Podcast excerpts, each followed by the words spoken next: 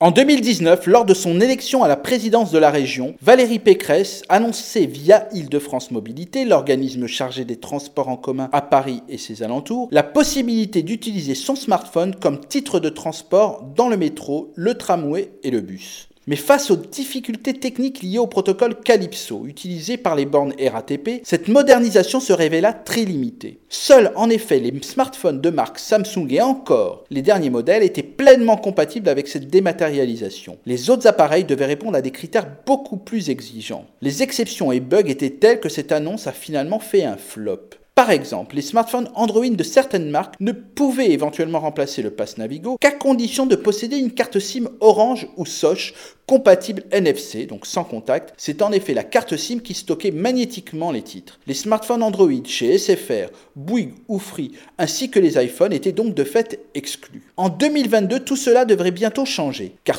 tous les mobiles Android devraient pouvoir remplacer le pass Navigo ou le ticket de métro. Il aura fallu attendre plus de 3 ans pour trouver une solution qui ne soit pas un gouffre financier. Remplacer toutes les bornes dans les stations par un système compatible avec le paiement sans contact classique, comme à Londres, aurait coûté trop cher. Île-de-France Mobilité a opté pour un système pouvant simuler ce fameux système NFC.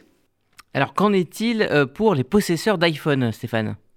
Pour les iPhones, Apple ne laissait pas jusqu'à présent aux développeurs le contrôle de leur puce NFC. Or, après plusieurs années de négociations, Île-de-France Mobilité et Apple donc ont trouvé un accord pour enfin permettre aux usagers du réseau de transport francilien de disposer de leur passe Navigo depuis leur iPhone dès 2023. Les utilisateurs pourront ainsi ajouter la version dématérialisée du Pass Navigo à Wallet et de valider sur les bornes avec leur mobile ou leur Apple Watch. Contrairement aux détenteurs de smartphones Android, c'est donc dans l'application d'Apple que seront stockés tous nos tickets. Notre smartphone est devenu avec les années plus qu'un téléphone. Au-delà de téléphoner, notre smartphone fait plus que se substituer aujourd'hui au Walkman, au magnétophone, au magnétoscope, aux appareils photo, à notre carte bancaire et donc demain à notre passe Navigo ou à notre carte Orange si nous restons nostalgiques. Tout cela n'est qu'en fait que la concrétisation de toutes ces années de transformation numérique de notre société. En ayant mieux, plus vite et plus fort, cette révolution que nous vivons ne pourra être que positive. À la semaine prochaine.